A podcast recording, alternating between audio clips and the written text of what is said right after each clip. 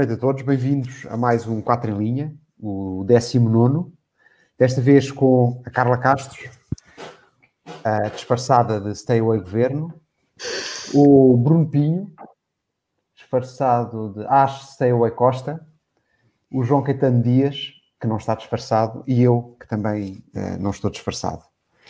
Uh, bom, antes de, de, começarmos, queria relembrar que nós temos em curso, estamos em curso com a recolha de assinaturas para a candidatura liberal, a do, do Tiago Maian. Portanto, convido todos aqueles que nos estão a ouvir. Portanto, o, vai aparecer aqui alguns o, o, a indicação do, do link, mas o que é importante é efetivamente que vocês subscrevam a assinatura para uh, dar mais força a esta candidatura. E vamos então passar para o, para o primeiro tema, que vai ser apresentado pelo Bruno Pinho e que. Uh, Bruno, força. Ok. Então, eu queria falar esta semana sobre uh, a polémica que se gerou sobre, sobre uh, a obrigatoriedade do uso da Away Covid. E gostava de começar pelos factos. Os factos foram: houve uma proposta de lei entregue pelo governo para discussão na Assembleia da República que introduz a obrigatoriedade de todos os utilizadores tenham equipamentos compatíveis, ou seja, telefones, smartphones de, de, de última geração a gerações relativamente recentes, a ter esta aplicação no seu um, telemóvel, que, que se, especialmente num contexto laboral, escolar, académico e também função pública e, além disso, esta lei, uh, ou esta proposta de lei, instrui a PSP, a GNR, a Polícia Marítima e as polícias municipais, tudo o que é polícia neste país, a fazer a fiscalização do cumprimento da lei, com multas que podem ir até 500 euros por pessoas para quem não tiver a app uh, uh, instalada no telemóvel. No seguimento desta da, da apresentação, desta proposta de lei. António Costa fez algumas declarações uh, que eu, eu, eu, apontei aqui algumas porque quero realmente ser factual ao que ele disse. A primeira, a primeira que, que, que, me, que, me, chamou bastante a atenção foi odeio ser autoritário, mas... E a outra que também me chamou uh, bastante a atenção um, ehm, foi quando ele afirmou as medidas são só autoritárias se as pessoas não o fizerem espontaneamente. Eu só vou ser, eu só vos vou mandar fazer coisas se vocês não as fizerem, se vocês não fizerem as coisas que eu quero. Isto é traduzindo o que ele disse. Bom, a verdade é que isto correu tudo um bocadinho mal, uh, da direita à esquerda, exceto, o, o exceto uma pessoa que, que por acaso lidera o, o maior partido da oposição, chama de seu nome Rui Rio, que disse que até nem via muito mal com, com poderia perfeitamente considerar aprovar esta proposta de lei, mas uh, fora, fora, essa, fora essa voz que é apenas a do maior partido da oposição, todos os partidos, todos os outros partidos da direita à esquerda uh, pronunciaram-se contra, acharem que isto era um abuso um, uh, eh, autoritário e que era um abuso um, das liberdades dos, do, dos cidadãos estar a introduzir a obrigatoriedade de aplicações de apps. Atenção, vou fazer aqui um pequeno à parte eu acho que o, o uso voluntário desta app é recomendado. Eu pessoalmente tenho-a no meu telemóvel. Acho que é um instrumento, não é um instrumento perfeito, mas é um bom, é um, é um, é um, é um instrumento para ajudar a combater a pandemia. Toda esta linha de comentário que eu estou aqui a desenvolver tem apenas a ver com a, a introdução de uma suposta obrigatoriedade da mesma. Bom, mas como dizia, Uh, correu mal esta, estas, estas declarações de Costa e esta proposta de lei. Correu tão mal que ele, uh, uh, já, no, já, já no fim de semana, fez declarações onde dizia que a polícia afinal não vai andar a fazer revistas, nem gosta muito da medida, que a obrigatoriedade foi mal compreendida. Não sei como é que pode ser mal compreendida dizer que está lá escrito na proposta de lei que é obrigatório andar com a, com a, com, com, com a app. Quer dizer, não, aqui não há há pouco, há pouco espaço para falta de compreensão. Uh, outro ponto que eu queria fazer muito rapidamente é que houve avisos esta semana sobre o SMS estar no limite da capacidade. O governo teve seis meses para preparar esta inevitável segunda vaga que estamos já a experienciar. A experienciar. Estamos no princípio desta segunda vaga. E o governo está a tentar arranjar um bote expiatório. Para daqui a semanas ou meses, quando, quando esta lei, espero eu, seja chumbada na semana que vem, dizer, este, os problemas todos que aconteceram foram, vocês foram mauzinhos e, e, e chumbaram a lei.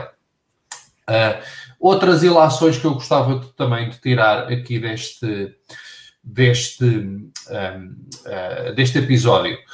Quem propõe implementar uma coisa destas só pode ser, e aqui vou parafrasear aqui o nosso inefável Pedro Nuno Santos, só pode ser um fanático. Mas, mas estes são daqueles fanáticos do bem, que apoiam os ditadores fofinhos, que não querem ser autoritários, mas só o fazem porque as pessoas não fazem o que eles querem. O Fidel, o Kim Jong-un, o Mao Tse-tung, o Pol Pot, o Stalin, eram todos democratas, pá, tipos porreiros que respeitavam a liberdade dos indivíduos. Epá, eles até nem queriam, epá, mas mandaram fuzilar e fizeram genocídios de milhões e milhões e milhões de pessoas. Mas eles nem queriam, coitadinhos, eles eram umas pessoas bondosas e, e não queriam fazer esta maldade às pessoas. As pessoas é que não faziam o que eles queriam e os obrigavam. E agora, depois, de, depois destes momentos vá mais jocosos, queria fazer aqui uh, uh, outro ponto que para mim é, o, é, o, é o, eu acho que é realmente o, o importante e o crucial disto. Todo, tudo isto é uma gigantesca cortina de fumo, ok? Os romanos tinham a, a expressão panem et circenses, ou seja, pão e circo, que basicamente era o que era utilizado para manter o povo contente e distraído e para não estarem a, a falar das coisas importantes. Em Portugal, o pão e circo é toma lá uma polémicazita e não falem no importante. E o António Costa é mestre, perito nisto, ok? Alguns exemplos de coisas que passaram um bocadinho ao lado, algumas foram reportadas, mas não em profundidade, mas passaram um bocadinho ao lado na comunicação, na, na comunicação social esta semana, enquanto o povo andava entretido com a, com a polémica do Stay Away Covid. Esta semana foi entregue a proposta do Orçamento de Estado pelo Governo PS no Parlamento. Da esquerda à direita, já quase todos os partidos demonstraram o seu descontentamento com, uh, com, esta, com esta proposta de lei do orçamento. Um, um, quase todos os partidos que sentam à direita do hemiciclo, penso que já uh, uh, disseram que vão chumbar esta proposta do Orçamento de Estado. Uh, inclusive à esquerda temos o BE e o PCP a torcer o nariz, no nariz. O BE é mais do que o torcer o nariz apesar disto ser, penso eu, o típico teatrinho, não fosse um partido liderado por uma atriz, mas é o típico teatrinho e claramente o governo vai-lhes dar aquelas migalhas que eles tantos gostam e o, e o, e o Bloco de Esquerda vai aprovar. Mas esta é a lei mais importante do país, é, é uma das leis fundamentais aprovadas todos os anos e pouco ou nada escrutínio está a ter na imprensa. Quero também lembrar que tivemos um presidente do Tribunal de Contas que foi despedido por telefone por, António Costa. Este é o mesmo Tribunal de Contas que tem sido crítico das artimanhas socialistas, como, por exemplo, a venda de imóveis da Segurança Social à Câmara Municipal de, de, Lisboa, muito abaixo do seu valor. Este foi despedido por telefone, a imprensa também falou pouco nisto, estão entretidos a falar no Stay Away Covid. Na sexta-feira passada, a esquerda parlamentar chumbou uma proposta da iniciativa liberal que visava introduzir transparência sobre a aplicação dos fundos europeus. A iniciativa liberal uh, queria que fosse criado um portal onde todo, todos os fundos europeus que fossem alocados em Portugal ao abrigo, uh, uh, que, fossem, que fossem alocados em Portugal, estes fundos extraordinários que vamos receber da Europa, fossem discriminados no portal. A esquerda parlamentar uniu-se para chumbar esta proposta. A comunicação social estava ocupada a falar no Stay Away Covid e falar um pouco nisto. Outro tema que se falou muito pouco foi sobre o desastre da TAP. Soube-se esta semana que a TAP este ano vai perder 1.600 trabalhadores. Lembro que um dos fundamentos que, mais uma vez, o inefável Pedro Nuno Santos utilizou uh, há meses, quando justificou quando justificou a nacionalização da TAP, era, acima de tudo, para, para, salvaguardar emprego. São 1.600 pessoas que, no fim do ano, não que estavam a trabalhar na TAP e que, no dia 31 de dezembro, vão, uh, vão, já não vão estar, ter qualquer vínculo laboral com a TAP. Soube-se também, na sexta-feira, que, pouca, que as poucas rotas do Porto da TAP perdem dinheiro. E aqui tenho a dizer que o Pedro Nuno Santos ripostou com uma, com uma, com uma tirada. Eu não sei se ele teve noção do que ele disse, Ele disse: Não, não, não são só as do Porto que perdem dinheiro, são quase todas. Eu não sei se isto é para estarmos contentes ou para estarmos tristes, porque afinal, agora que nacionalizaram aquilo, este buraco temos nós de o suportar. Também, e por último, eh, em relação à TAP, neste Orçamento de Estado está-se a propor 500 milhões de euros adicionais a serem injetados na TAP, já são, um milhão, já são 1.700 milhões, somando uh, estes 500 milhões aos 1.200 milhões que já tinham sido anunciados, uma empresa que anda, que, anda, que anda a despedir pessoas, que anda a operar rotas todas deficitárias, e isto vindo da pessoa, o Pedro Nuno Santos, que ainda há semana estava na televisão a vangloriar-se de fazer ótimos negócios e a dizer que poderia dar lições a outros Estados e inclusivamente aos privados como fazer bons negócios. Enfim, este é o calibre dos nossos governantes socialistas e com isto passo ao João, que sei que também quer comentar esta notícia. Quero, mas não me vou dispersar aí por tudo o que aconteceu no país, nunca mais tínhamos daqui. Um, em relação ao Stay Away Covid, eu acho há três maneiras de olhar para isto. A primeira é, é sobre a privacidade dos dados das pessoas que instalam a aplicação e eu aí não vejo nenhum problema. Parece-me que ele está bem feito, é que tecnicamente é sólido e, digamos, é seguro, não há nenhum ataque à nossa privacidade. Depois há um segundo ponto que é a questão da obrigatoriedade da instalação nos, nos, telemóveis. E aí há muito mais problemas, primeiro porque todos os portugueses eh, não estariam a ser tratados de forma igual perante a lei, porque nem todos os portugueses, ninguém é obrigado a ter um smartphone, ninguém é obrigado a contratar um pacote de dados, Uh, ninguém pode ser obrigado a ter sistemas de geolocalização ativos, portanto, isto é uma coisa, tornar isto obrigatório faz muito, muito pouco sentido. Uh, eu não sou nada radical nestas coisas. Eu, por exemplo, todos somos obrigados a ter bilhete de identidade, todos, todos somos obrigados a ter contas no banco para receber o salário, somos obrigados a seguir certas regras para fazem parte da vida em sociedade. O Código da Estrada é sempre o melhor exemplo para estas coisas. E não vejo nenhum mal nisto, mas neste caso acho que está a exagerar com uma coisa adicional, é que se, se a instalação for obrigatória, o Stay Covid deixa imediatamente funcionar, porque as condições da Google e da Apple para aceitarem esta comunicação foi que não fosse obrigatório, foi que fosse voluntário. Uh, e, e, portanto, é, é, um bocadinho contrassenso exigir a obrigatoriedade de uma, de uma coisa que, nas termos e condições, diz que é voluntário. Mas o que isto tem claramente criticável é a fiscalização. É esta ideia de que um agente da autoridade, seja um GNR, um PSP, Polícia Marítima, ou uma nova entidade qualquer, a Covid-DGS, eh, que possam chegar ao pé do, do nosso telemóvel, chegar alguém de alguém e exigir aceder ao nosso telemóvel, acho que é, é, é absolutamente inacreditável. E até me pergunto o que é que teria passado na cabeça das pessoas do PS para pôr este tipo de coisas.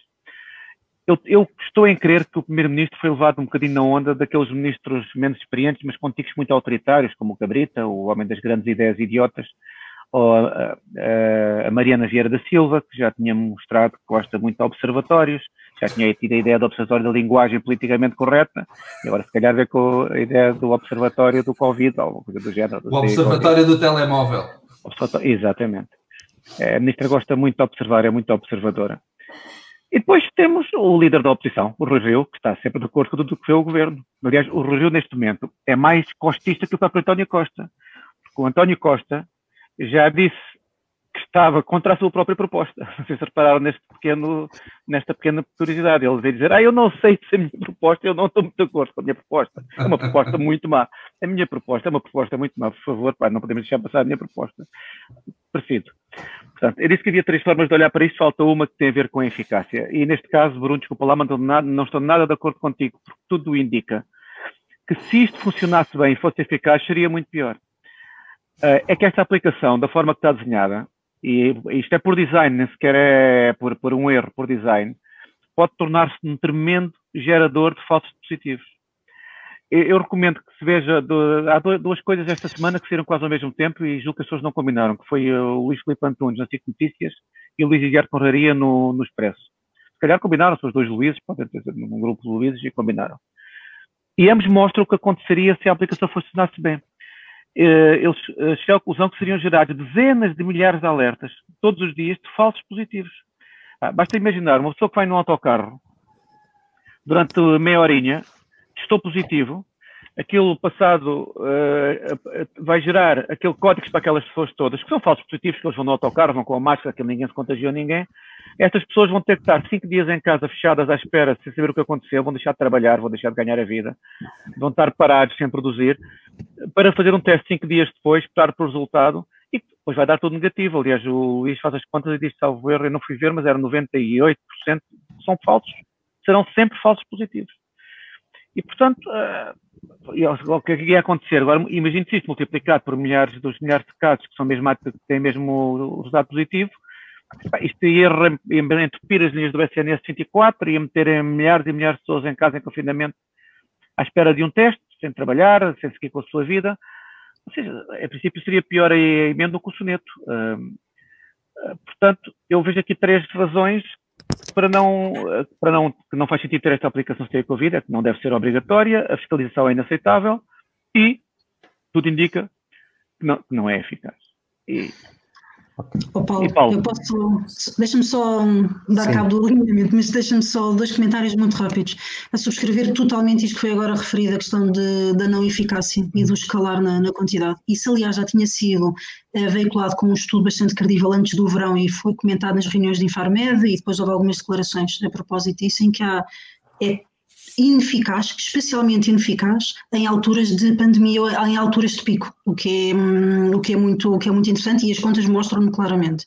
E só uma nota que eu peço imensa desculpa, mas eu tenho sempre agora que fazer isto em relação ao João e ao Bruno, que é, eu discordo em absoluto chamarmos o Rui Rio como líder da oposição. Ele é líder do partido da, com mais deputados, mas não é certamente o líder da oposição. Meia culpa, tens toda a razão. E olha, e no seguimento disso eu lembrei-me de uma coisa que vou pedir aqui à nossa promoção, à produção, anda aqui um vídeo a circular, uh, para pôr aqui um vídeo que anda a circular na, nas redes sociais sobre, sobre o Rui Rio e sobre o PSD, que eu vou pedir que a produção ponha aqui, que é um vídeo muito engraçado. Pronto. Peço. Não, vou, vou, tentar ser rápido, embora neste tema é difícil. Bom, eu, eu não, não vi as duas, não ouvi as tais duas entrevistas que o, que o João referiu. Uh, não sou um especialista na área, mas eu tenho muita dificuldade em. Ou seja, não concordo que a aplicação não seja eficaz, de todo. Uma coisa é ela ser obrigatória, outra coisa é se é ou não é eficaz. Eu não estou de acordo, mas não é por aí que eu quero ir. Não é por aí que eu quero ir. E o tempo que eu tenho não me permite ir por aí. Bom, Aquilo que eu queria começar por comentar é uma coisa que eu ainda não ouvi ninguém dizer. Eu acho que, talvez desde, o, desde os tempos de 25 de Abril, desde os tempos de 25 de Abril, que não há uma, uma discussão, e neste caso estou a falar não do, da história do Stay Away Covid, mas da, da forma de, de como uh, fazer frente a esta, a esta pandemia, mas não houve até agora nenhum assunto tão importante do ponto de vista de ter um impacto imediato, profundo e duradouro na nossa sociedade. Seja, eu repito, imediato, profundo e duradouro na nossa sociedade. E, e, e estou-me a referir à questão da saúde pública e estou-me a referir à questão da economia. Uh, porque eu acho que isto, este, este tema e aquilo que resultar desta, desta segunda pandemia vai ter um impacto enorme na nossa democracia na, nas, nas, próximas, uh, nos próximos anos e, e talvez nas próximas décadas.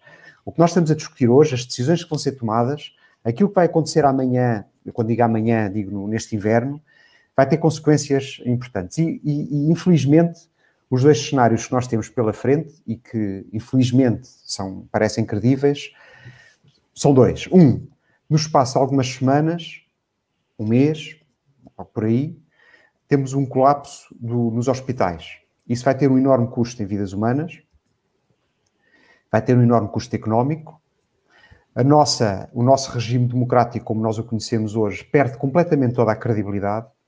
E o que é que vai acontecer? Nas eleições seguintes, ganha um partido defensor daquelas democracias musculadas, tipo Putin,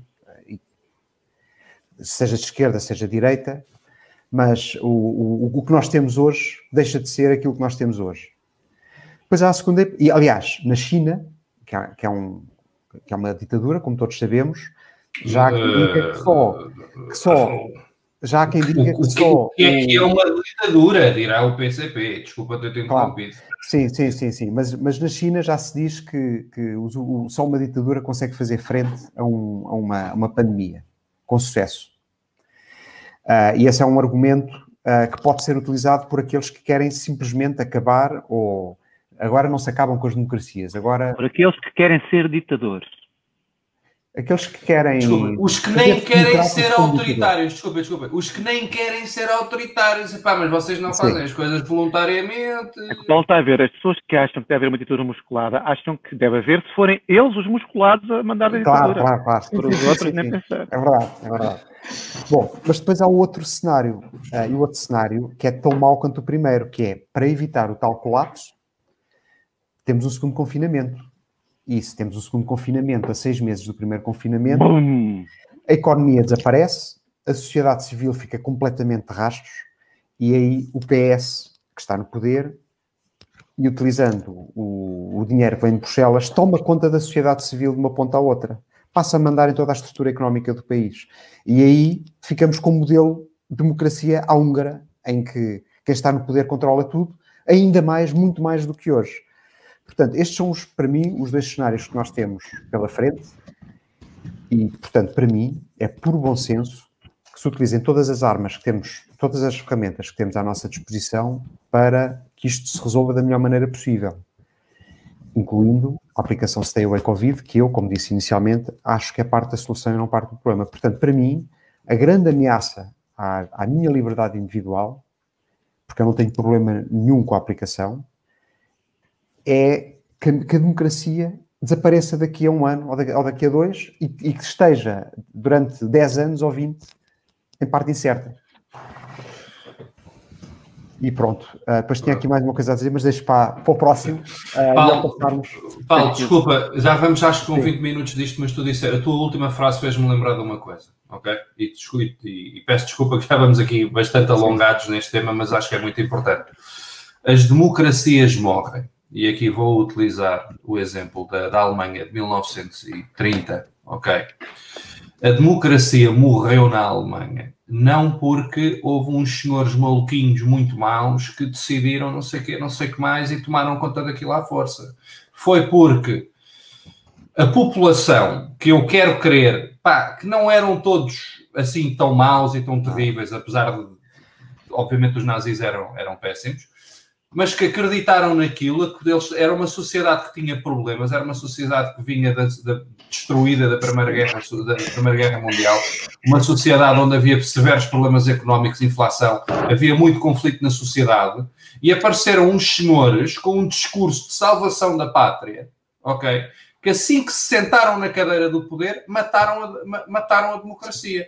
Mas a democracia morreu não foi por um golpe de Estado. Sim, sim, sim, a, a democracia morreu porque o povo escolheu pôr nas eleições, escolheu a, a solução falaciosa que lhes parecia, a, a, solução sedutora que é eu tenho a solução para isto tudo, que é a solução populista e simplista. Sim. E não estou, não estou a dizer que Portugal é a Alemanha de 1930, não, não estou a dizer isso, mas há paralelos, há paralelos e as pessoas têm de pensar nisso. Sim. Pronto, este tema já vai longo. Vamos passar ao segundo, que está ligado com o primeiro. Uh, João. Estado de emergência. Estado de emergência. Uh, desta ideia do nosso Presidente da República, que já, já deve estar a pensar na sua mente hipocondríaca que é necessário decretar um novo estado de emergência. E há uma coisa que eu tenho certeza, é que quando sair o decreto do estado de emergência, a iniciativa liberal vai ler de uma ponta à outra, e se tiver, se forem passados vários limites na legislação, como foram passados os outros decretos de lei, que depois não foram aplicados, ou seja, aqueles limites não foram ultrapassados no dia a dia, é verdade, mas estavam no decreto-lei. A iniciativa liberal vai estar do lado certo, e como sempre esteve, e vai estar do lado certo, possivelmente antes de todos os outros. Um, é esta, esta sequência de estados, que eu já estou um bocadinho perdido, uh, no, no, outro dia estava a explicar em inglês que o estado de calamidade era menos importante que o estado de emergência, e ele não percebia porquê, porque a calamidade era o topo do topo da, das coisas mais que podem acontecer a alguém. Eu estou um bocado confuso com estes estados de alarme, estados de calamidade, estados de emergência, estados de confinamento. Eu já não sei, já estou um bocadinho perdido. Estados Mas, socialistas. Estados socialistas. Mas há aqui algumas questões que, é, e, e todo, este, todo este, nós já falámos sobre isto aqui. Todo este tempo foi, foi gerido sem nenhum equilíbrio. Foi gerido simplesmente a pensar nos números do Covid. E, e há algumas conclusões que podemos tirar destes meses que temos vindo a passar. Primeiro é que se podem ter salvo algumas vidas, tem certeza que salvaram algumas, mas certamente condenamos muito mais à morte. E aqui, morte prematura. E aqui os números não enganam. O aumento da mortalidade desta Covid foi muito superior ao das mortes com Covid. Claro que uh, não estão os focos das lanternas apontadas para, para isto e, portanto, uh, parece que não aconteceu, mas aconteceu. Todos os dias as pessoas dizem, ai, 10, 10 mortos, 10 mortos, mas se calhar foram 30 ao lado que morreram porque não foram as consultas prévias de detecção de, bom, do cancro não será tão rápido, mas doenças não foram tratadas, não foram diagnosticadas, não tomaram a medicação necessária, deixaram de ir aos médicos uh, e, portanto, estamos aqui a ser um bocadinho iludidos por, por este, este foco constante numa só variável. E atenção, nós estamos por cima, estamos a fazer aquela confusão, que é uma confusão tremenda, de estarmos a, a usar mortos com Covid como se fossem mortos por Covid. Esta distinção é importante. Nada nos diz que as pessoas que morrem e que vêm nas estatísticas de mortes de Covid tenham morrido por causa do Covid. Estamos a falar de pessoas que são muito, muito idosas, quase todas, com muitas comorbilidades associadas e, portanto, é muito difícil analisar estes números com, com cabeça fria. Já é um tema muito difícil. Sempre que mete vidas, as pessoas ficam sem ser capazes de raciocinar, mas aqui acho que estamos a pensar mal. E a segunda constatação que eu tiro é que a calamidade social que está a criar tem todo o potencial para ser uma bomba prontinha a detonar. A destruição económica que este confinamento provocou e que ainda o vamos ver nos próximos tempos e que a repetir-se provocará, o medo, o medo continua presente em toda a gente, em toda a gente, não, mas em muitas pessoas. Isto tem um potencial destruidor que a mim parece-me ser muito, mas, muito mais perigoso que o da doença. E eu só ao princípio, quando isto começou, estava um bocadinho dividido, porque não se sabia Uh, quer dizer, estamos todos um bocadinho na dúvida o que é isto, que doença é esta, vamos morrer todos, não vamos morrer todos, os nossos filhos, a família, os idosos, andamos todos sem saber o que íamos fazer. Uh, portanto, o, o, sempre achei que havia um impacto económico muito grande, mas não era capaz de pôr no prato da balança. Eu hoje estou convencido que quando temos o balanço final daqui a uns anos, vamos ver que a distribuição causada pelas medidas de combate ao Covid vão fazer sentido por muito mais tempo e serão muito, muito mais pesadas que, que, que as consequências do próprio bicho, do, do, do, do, coronavírus. E na prática o que nós estamos a fazer, e já, já vamos a fazer isto há muitos anos, não só com o Covid, estamos a destruir as expectativas de vida de uma parte muito relevante desta geração que está a sair das universidades e que está, que está a trabalhar nos últimos anos. Já o, temos, já o fizemos porque temos um endividamento demencial do Estado, que é incentivado por esta pressão permanente, por mais despesa pública, isto começou com o governo Guterres. Não, foi, foi aí que tudo isto começou, com aquele despesismo completamente absurdo e aplaudido, que todos os anos dizia vamos gastar mais tantos por cento e as pessoas batiam palmas porque iam gastar mais dinheiro, parecia que vinha do céu. E depois teve o seu apogeu com aqueles anos de loucura do, do José Sócrates. Uh, e, e, já, tinha, já tinha posto uma geração toda na prateleira porque neste momento nós vamos trabalhar basicamente para pagar a dívida e para alimentar a máquina do Estado. E nós precisaríamos agora de muitos e muitos anos de políticas diferentes para, para voltar a pôr esta dívida em valores comportáveis. Mas agora, por causa do Covid, mais do que isso, aproveitando o Covid, porque há muita gente no governo que gosta destas situações porque permite fazer coisas que de outra maneira nunca conseguiria fazer. Isto vai ser mais uma terrível machadada nas aspirações dos, nossos filhos. E no, nas, nas, é difícil perceber isto porque as pessoas não conseguem ver a diferença entre uma situação que está à nossa frente e uma situação que poderia acontecer uh, e por cima com efeitos que não são facilmente perceptíveis, porque são efeitos de uma economia em crescimento, uh, sem haver uma mão a, a mandar nisto tudo. Uh, já agora sobre isto andam aí jornais a dizer andam, já vai, já vai. Andam aí jornais a dizer que a carga fiscal vai baixar. Mas eu quero chamar a atenção que isto é uma ilusão de ótica porque o déficit de 7% que se promete também é carga fiscal. Isto é para pagar Portanto, não vai ser pago este ano no nosso déficit, mas vai ser pago por quem está agora vai trabalhar nos próximos anos. Em resumo, eu sobre isto acho que tenho muita desconfiança em relação ao nosso governo, porque eles não têm juízo. Eles não têm capacidade de entender os malefícios do excesso de despesa pública. Eles sempre governaram gastando mais, mais, mais, comprando votos eh, e dando benesses a este e àquele, uns atrás dos outros. Eles não têm forma de gerir de uma forma eficiente as clientelas e os grupos de pressão que não seja dando da treinha para cima. Eles, eles não sabem. Esta é a minha opinião. Eles não, muitos deles não sabem. Uns sabem, não querem fazer que não sabem, mas outros não sabem. E se Portugal precisava de muito liberalismo antes, agora para sair disso precisa de duas coisas ainda, ainda, ainda mais difíceis, que é muito mais liberalismo do que estávamos antes e muita paciência. Isto não vai ser assim nada fácil recuperarmos esta situação.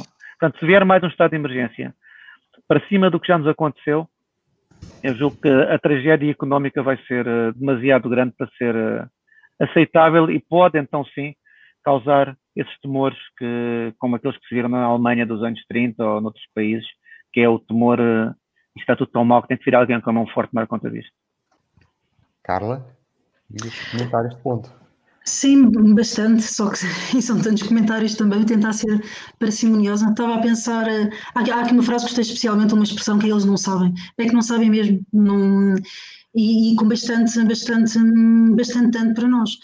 Uh, aqui o, o, principal, o estado de emergência que o Presidente começa a falar, bem, quando ele vier, dizias também, eu espero que não venha, não sei se vem, se não, se é uma inevitabilidade, perante aquilo que parece a forma de, a forma de gestão, não sei, vamos ver. Sei que claramente o Presidente, em vez de estar a vigiar o Governo, um, está a atuar sobre a cultura de medo e sobre outra forma de pressão na comunicação social para as pessoas, quando o que ele devia justamente era estar a ser colaborativo, não a pôr, desculpem uma expressão, mas a mãozinha por baixo do Governo, mas a incitar, a ser exigente para que o Governo fosse outra, fizesse as coisas de outra forma é que por acaso eu não sei bem se eles têm gerido em função do Covid ou se têm gerido em função deles próprios. Eu infelizmente acho que nem sequer em função do Covid é, porque nem sequer para isso eles têm sido, ao menos olha, estropiaram tudo o resto, mas em relação à estratégia anti-Covid funcionar, bem, é que nem isso, é que nem isso. Portanto, eu acho mesmo que só geriram em função deles próprios. E, e, há muitos exemplos, nós, isto, isto encarar como uma fatalidade, isto não é uma fatalidade, não é? Há muitas coisas que deviam ter feito e não fizeram, não há o plano, continua a não haver o plano uma situação para o SNS de uma forma integrada, não há soluções, a educação que se passa nas escolas em relação aos professores mais velhos, em relação à não autonomia para a contratação de professores para, para quer para as situações que está a ver do ponto de vista das quarentenas e do ponto de vista dos isolamentos que, está, que estão a acontecer, mas também para a recuperação, é importante continuar a insistir nisso, para a recuperação dos alunos carenciados, aquilo que se passou no último ano está-se a agravar durante este ano. E passam a vida a falar do elevador social e tudo mais, isto são danos que vão ficar, é tipo a dívida pública que estava a falar há bocado, são danos que vão ficar para as gerações de uma forma, de uma forma inultrapassável. Transportes as, não, as não reuniões e não decisões dos Alain Farmed, a não gestão dos contactos positivos, um, ehm, o não, uh, os conselhos de saúde pública, a gestão uh, aeroportuária e fronteiriça sem ser assertiva, um orçamento de Estado que nem estimula, nem por via das famílias, nem ao nível da atividade empresarial. Nós estamos a falar do quê? Estamos a falar do quê? E depois é o quê? Depois são as, as pessoas, as pessoas vão, vão ter que se recolher em casa, fechar em casa, não ter atividade a nenhum nível, parar ainda mais a atividade económica e quem não instala o Stay Away Covid é o culpado disto tudo. Pá, nós estamos a brincar. É assim, os, os, erros só se corrigem. Isto é uma coisa que ensina às criancinhas desde pequenos, não é? Isto é uma, uma lei basilar de, de gestão empresarial, é, é, é, é, do que quiserem. Os erros só se corrigem se estivermos dispostos a admiti-los. E este governo parece que não aprende, cada vez vai-se eh, afundando mais este fosso, não faz o próprio trabalho, parece que não há exigência para o trabalho em que eles devem ser feitos, nomeadamente pelo Presidente da República. É mais fácil dizer às pessoas para uh, que, ou que se escondam ou que se não instalarem uh, tem que ser autoritário, senão isto não vai resultar nada quando não é por aí efetivamente, e há uma dissonância entre aquilo que se faz, e é entre aquilo que se diz e aquilo que se faz, e entre aquilo que é preciso ser feito e o que é efetivamente feito.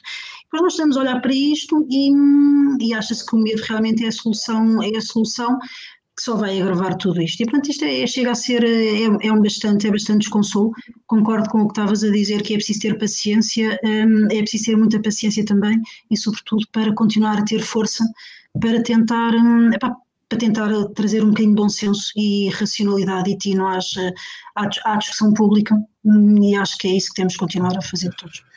E pronto, oh, Carla, Carla, desculpa, deixa-me só dizer uma coisa rápida. Também temos de ser aqui um bocadinho honestos, vamos lá ver. Um, não, Eu ser honesta. Não, não, não, não, não, não, não, não, temos de ser um bocadinho honestos no sentido em que o governo não teve seis meses para se preparar, nem sequer sabia que vinha uma segunda vaga. Isto é tudo novidade.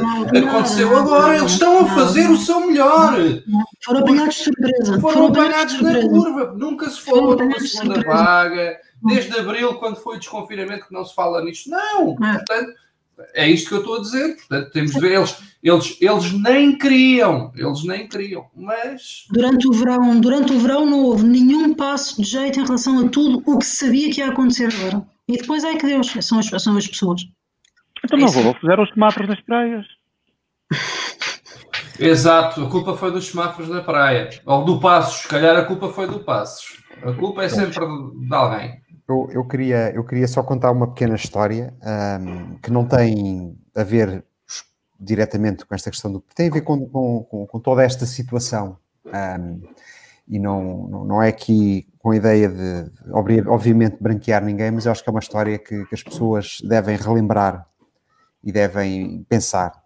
Tem a ver com uma, uma, uma catástrofe muitíssimo maior do que esta, muitíssimo maior do que esta que nós temos hoje, que aconteceu há décadas atrás numa, numa democracia europeia, uh, em que algumas dezenas de milhares de pessoas morreram nas suas casas ou na rua, perto de onde moravam.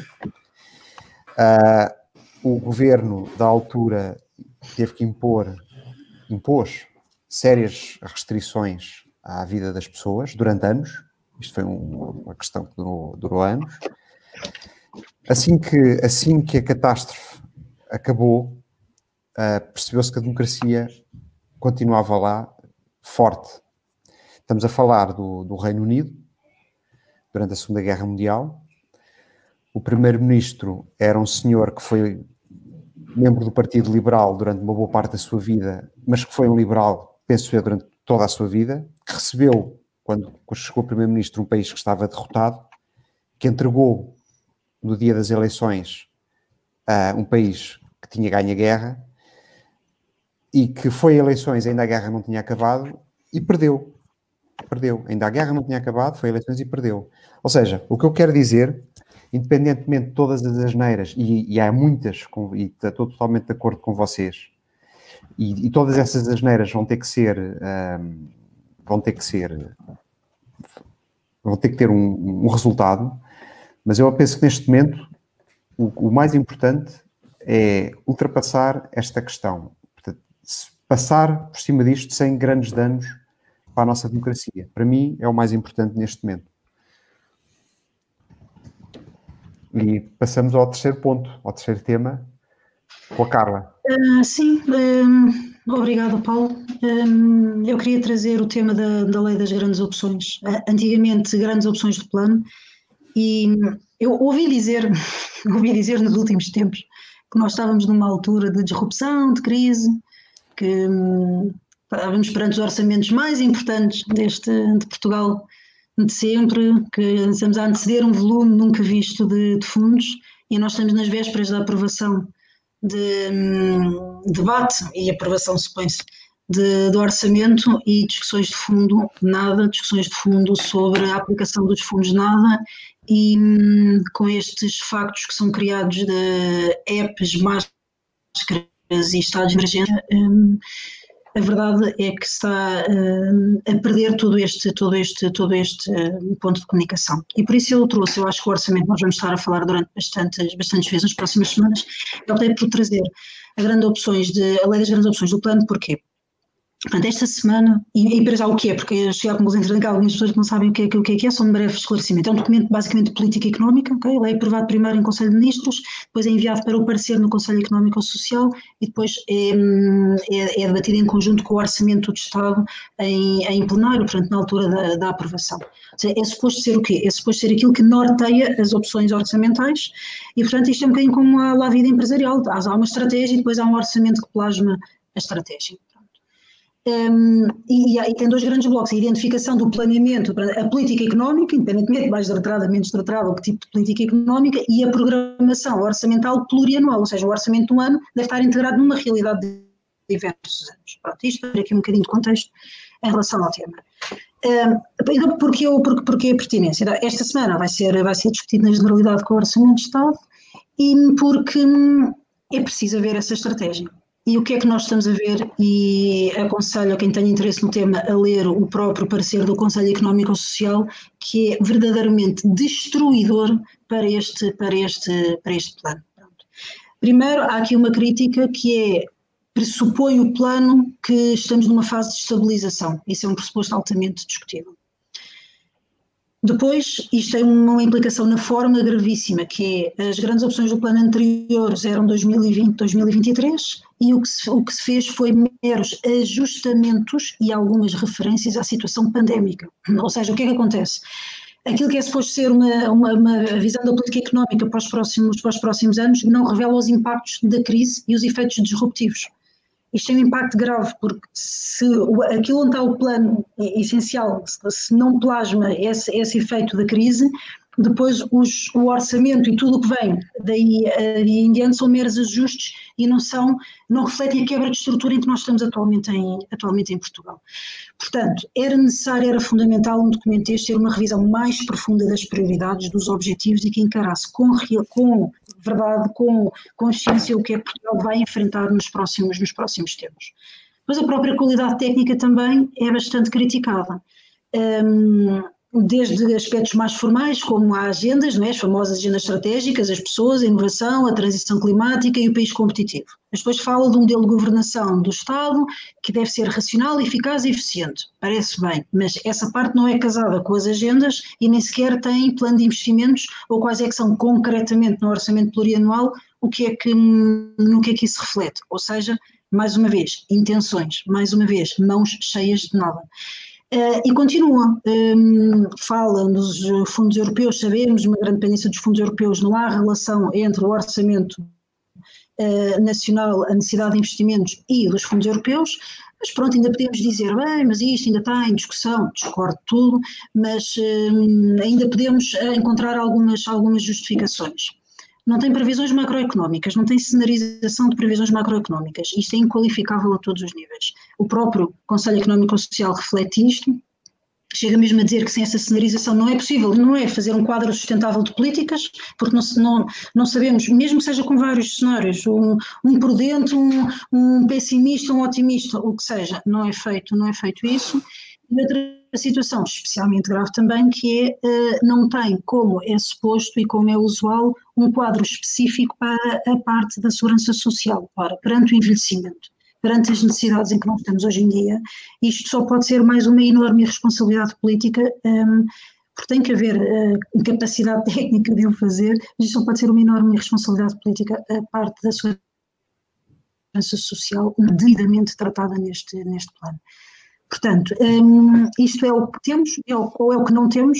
Eu, há, uma, há um parágrafo que é tão grave e tão explícito do Conselho Económico e Social que eu vou ler porque isto traduz, na minha opinião, exatamente o que reflete, que é uh, o Conselho Económico e Social afirma novamente que a ausência, portanto, todos estes fatos que eu estava a dizer, constitui um sintoma que o exercício da apresentação da estratégia do desenvolvimento económico e social não está suficientemente assumido em termos políticos e financeiros nem se encontra devidamente justificado, podendo daqui inferir-se que se procurou apenas o cumprimento administrativo do calendário. O cumprimento administrativo do calendário. Eu vou voltar a dizer, nós estamos a falar das grandes opções que refletem as políticas económicas do país e que são uma vacuidade. Portanto, quando nós muitas vezes aqui dizemos que uh, há má qualidade técnica, eu farto-me dizer isso, eu já abordei aqui muitas vezes no quatro linha e infelizmente suspeito que direi muitas vezes mais, que há uma total miséria, uma total perplexidade na qualidade de gestão desta gente, é que estamos a, a falar de factos, e isto é um facto. Um, ehm, este governo não é bom como estratega, não é bom como implementador, um, este é apenas mais um exemplo, um exemplo gritante, e também mais um exemplo em que nada disto é falado na comunicação social. Isto é um instrumento que devia ser relevante e não é para ser um cumprimento administrativo do calendário. Mas, mais uma vez, uh, há aqui gente que se está a, governar a si própria, um, não é governar, não é tratar do Covid, é tratar deles próprios, e realmente nós precisávamos de outro governo e de outras pessoas. E é isso que eu queria trazer aqui hoje. Obrigado. Carla, eu era suposto comentar o teu, o teu, a tua intervenção, mas vou-me vou confessar que não me debrucei muito sobre o tema das grandes opções do plano e também, como já vamos com bastante tempo de programa, vou, vou, vou passar, vou passar ao, ao Paulo uh, para ver se ele tem algum comentário ou se passamos já para, para, para o tweet da semana. O meu comentário é só 15 segundos. É que em cima de tudo isso que a Carla disse, depois em cima disso tudo, o, a proposta relativamente ao portal da transparência foi chumbado pela geringonça. Ou seja, é mais um sinal de que isto de facto está, está, está, está fantástico e, e, o que aí vem é, é de facto preocupante. Portanto, podemos passar ao tweet da semana, que deve estar aí a aparecer. Um, e que é da um tweet que nos foi presenteado pela Fernanda Câncio e que fala por si. Eu, francamente, não tenho muito mais a dizer do, do, em relação ao que está, ao que ela escreveu. Quem quer ler o tweet? Não sei se consegue ler. Um... Eu não consigo ver daqui. Eu leio o tweet. Eu vou ler o tweet, vou ver se eu encontro aqui, porque vale a pena ler. O tweet diz assim: Eu sei que é difícil compaginar a violência terrível e muito física da morte do professor francês de cidadania com a violência simbólica do pai de Famalicão que sacrifica os filhos no altar do seu ódio, e ódio é evidentemente. Eh, mas trata-se em ambos os casos da incapacidade do fundamentalismo religioso de conviver com a civilização. E por aí fora. Não vale a pena ir mais. Ou seja, a Fernanda Câncio está a comparar um tipo que cortou a cabeça, não um professor, ao pai das crianças de Famalicão. E está tudo dito. Abaixo de Câncio. Sim, aqui só para o enquadramento, para quem por acaso esteja distraído e não tenha visto as notícias, na, na sexta-feira passada houve um professor francês que foi decapitado, supostamente por um pai de um aluno, eh, era uma pessoa de religião muçulmana. Este professor era um professor eh, de disciplina de cidadania ou de história, algo assim, onde andou a ensinar, eh, que, que, tinha ensinado, tinha dado uma aula a, a, estes, a estes, alunos em, casa, em causa sobre a liberdade de expressão e como, uh, e como a liberdade de expressão também engloba uh, a liberdade vá de, de, de, de, ser, de fazer humor e de gozar com, entre outras coisas, com religião. E este professor tinha usado como exemplo nessa aula umas caricaturas do jornal um, Charlie Hebdo, Charlie Hebdo. Uh, o, o, jornal o, que faziam caricaturas sobre o, sobre o profeta Maomé. Portanto, ele utilizou isso como um exemplo na aula houve, houve uma pessoa de religião muçulmana que, que, ficou muito escandalizada quando soube que aquilo tinha acontecido e teve a reação normalíssima de saiu de casa com uma faca e, e, e cortar a cabeça ao pai. Cortou a cabeça ao professor no meio da rua. Ok? Segundo diz com uma faca pouco afiada, que é para doer mais. E em Portugal temos uma jornalista que equipara esta, jornalista entre aspas, temos uma jornalista que equipara um, uh, alguém um, expressar a sua discordância com que sejam ensinados estes tópicos, cortando a cabeça a uma pessoa, com alguém que discorda, uh, uh, que da maneira que tem de discordar destes tópicos é não querer que os filhos, utilizando uma liberdade prevista na, na, na Constituição Portuguesa, um, não querer que os filhos frequentem essa, essa, essa, essa disciplina e, entretanto, está a ser resolvido através dos, dos, dos tribunais. Como podem ver, são duas situações perfeitamente equivalentes na cabeça de algumas pessoas, não todas, atenção. Mas agora só um comentário rápido para se ver como a civilização ocidental às vezes entra num, num, num, num, num tom woke, um tom parvo nestas coisas, é que o New York Times, quando deu a notícia, o título que pôs na notícia foi Polícia mata uh, uh, como é que era? Polícia mata suspeito de atentado ou suspeito de crime. Ou seja, a notícia não era ter sido um pai decapitado, era que o, o decapitador foi abatido pela polícia. Vamos estar, depois mudaram o título devido às queixas e às reclamações, mas foi este o título original. Esta, esta, isto faz-me lembrar esta semana aquele título que eu achei muito engraçado, deve ter vindo da luz e depois foi replicado em vários jornais, foi TAP perde 1.600 trabalhadores. Perdeu-os! Perdeu-os! Contrataram lá para o aeroporto. Estão no aeroporto ou no porão do avião, perderam. Ficaram fechados no armazém. Se fosse uma empresa que não fosse era despediu, fez não sei o quê, não. Se fosse no tempo do Passos Coelho, por exemplo. Se fosse no tempo do Passos Coelho. Agora, como foi, está, perderam, pronto, epá, olha, contratem um detetive, pode ser que os encontrem, então andam aí perdidos. Enfim. Fora, fora, fora as incoerências de um, empresas que recebem fundos não podem despedir, até chegar a eles próprios e perceberem que, que, que, Neste momento a TAP tem um belo problema nas mãos. O, Aliás, é uma razão para o PS poder provar. Eu outra, que comprou o outra, outra brilhante intervenção de Pedro Nuno Santos esta semana uh, foi quando ele disse que estas 1.600 pessoas tinham, per, tinham perdido, tinham-se perdido, tinham perdido o emprego, porque uh, não se pode manter emprego quando não há trabalho. Portanto, o Pedro Nuno Santos, que há semanas ou meses acusava os, os liberais de serem uns perigosos fanáticos religiosos, pelos vistos já anda a aprender algumas coisas de gestão. Enfim, olha, fico contente por estar a gerir a TAP, que é uma empresa pública agora, está a gerir de dinheiros públicos, finalmente percebeu que para, para haver empregos é preciso haver trabalho, porque senão, é, senão, senão, senão não é economicamente viável. Enfim. Temos que pensar, transformar estes programas em cafés liberais, porque isto é mais divertido quando estamos só na conversa. Sim, sim, sim, sim, sim, sim. Temos que fazer uma sessão café liberal para experimentar. Não, mas eu vou já aqui desvelar o pano, uh, um, um bocadinho do pano para os nossos seguidores, que vai haver uma sessão especial de Natal. Ok, vai haver uma... esta, esta, pode ser assim, neste modelo assim. Vai, vai haver uma sessão sem agenda. Natal, onde o molde é parecido, mas os tópicos a abordar serão um bocadinho diferentes. E não, já podemos fazer essa sessão de Natal se estivéssemos na Venezuela, porque na Venezuela já é Natal. Pois é, já é Natal. Exatamente. Natal é quando o homem quiser. Ou quando o Maduro quiser, neste caso. Muito bem. Olha, eu estou aqui a receber sinais da produção que é para, é para acabar o programa. É. Olha, cuidado que esse sinal agora, cuidado. Pronto, meus senhores, muito obrigado. Carla, João, Não, Bruno. Portanto, eu, muito obrigado. Vamos lá. Semana, e até breve, até para a semana. Até breve. Obrigado.